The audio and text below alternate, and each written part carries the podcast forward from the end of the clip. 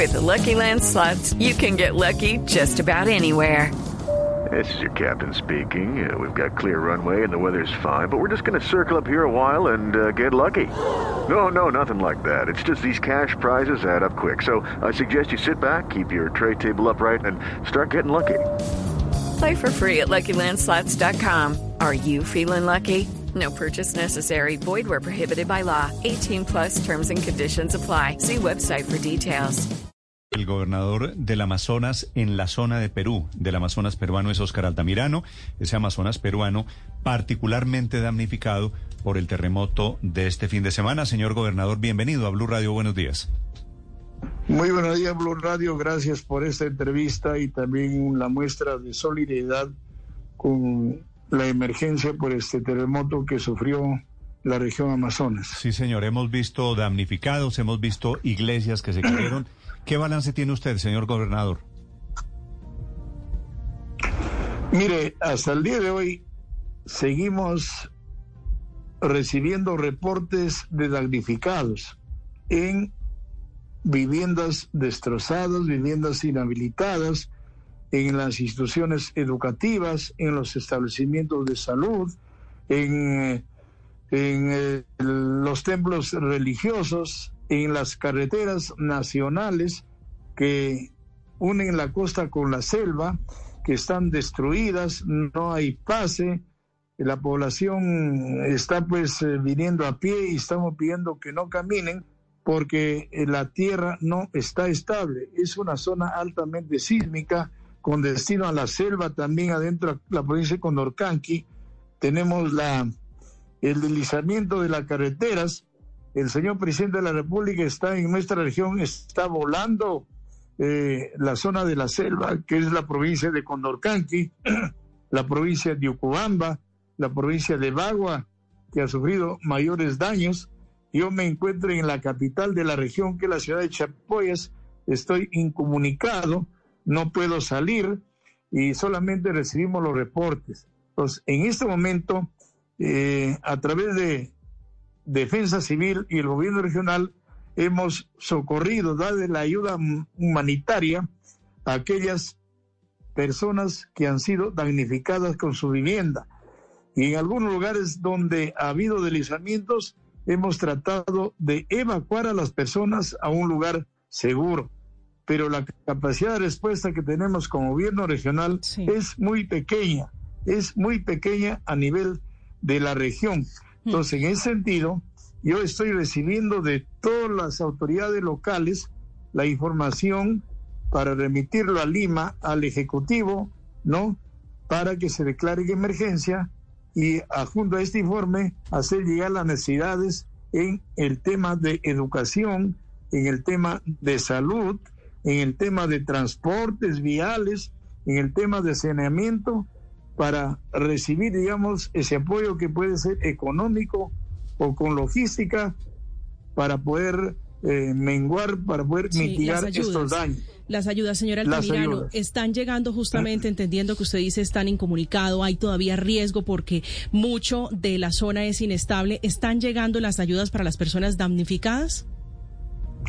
Mire, eh, la, la, las ayudas a las personas damnificadas los hemos hecho con, tenemos defensa civil, ¿no? Y eso sí, el gobierno regional está con la logística y que esta logística lo hemos trasladado a las provincias oportunamente en época de la pandemia. Todas las provincias y los distritos están siendo abastecidas con esta pequeña logística, ¿no? En el caso de que las viviendas han sido destruidas.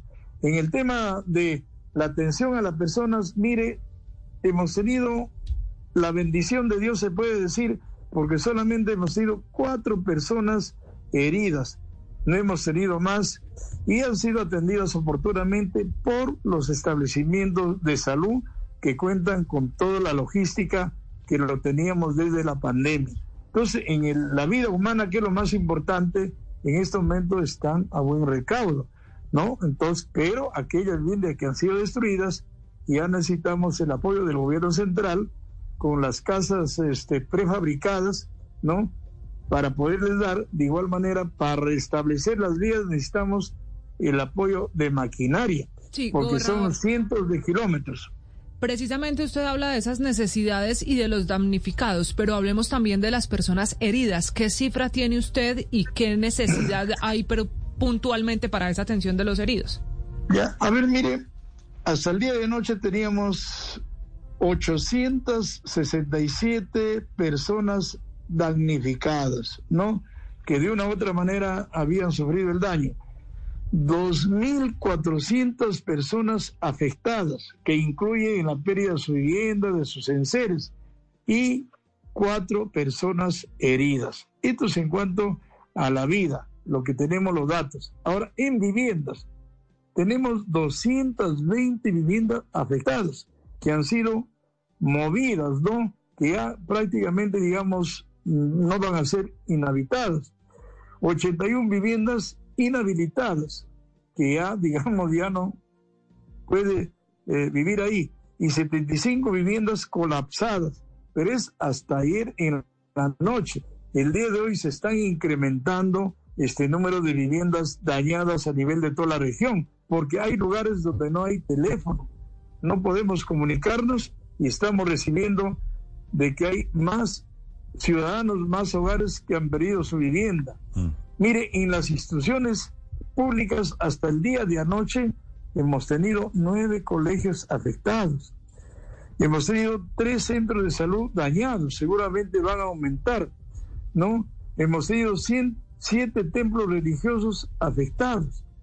Entonces, el día de hoy seguramente vamos a tener el reporte a, nivel de toda la región, ¿no? Porque ayer estuvimos trabajando y yo he salido y no he estado acá en, en la oficina para poder recepcionar los daños, y esto es lo que estamos reportando y el gobierno nacional, el señor presidente de la República está en la zona.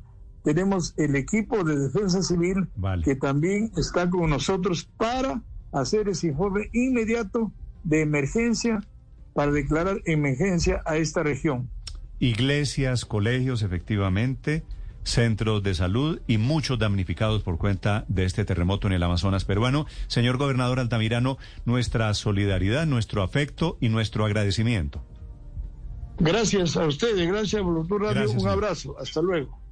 Lucky Land Casino asking people what's the weirdest place you've gotten lucky. Lucky? In line at the deli, I guess. Aha, in my dentist's office. More than once, actually. Do I have to say? Yes, you do. In the car before my kids' PTA meeting. Really? Yes. Excuse me, what's the weirdest place you've gotten lucky? I never win and tell. Well, there you have it. You can get lucky anywhere playing at LuckyLandSlots.com. Play for free right now. Are you feeling lucky? Purchase necessary. Void where prohibited by law. 18 plus. Terms and conditions apply. See website for details.